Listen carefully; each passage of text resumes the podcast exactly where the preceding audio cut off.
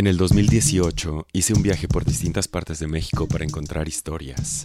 A veces digo que superan la realidad. O sea, de repente reaccioné y dije, fue el que me estaba pegando, el poli que me pegó acá. A veces digo que rozan la fantasía.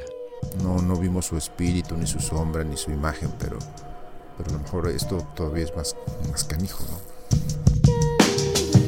En este programa escucharás voces de personas que vivieron situaciones límite ¿Cómo llego a una terapia de conversión gay? Bueno, y de otras que tomaron decisiones que los cambiaron para siempre. Entonces de repente yo era el único que estaba ahí, el único que tenía las llaves de la radio, el único que podía Decía hacer que algo. había veces en el transcurso de la guerra, los dos, tres años que duró, que le daba flojera regresarse a la guerra. Él venía a su casa. Este programa se llama Esto no es radio y aquí escucharás lo que pasa cuando viajas por el mundo Y mientras buscaba a mi esposa en el jardín, me encontré en el suelo a una persona y volteas el micrófono.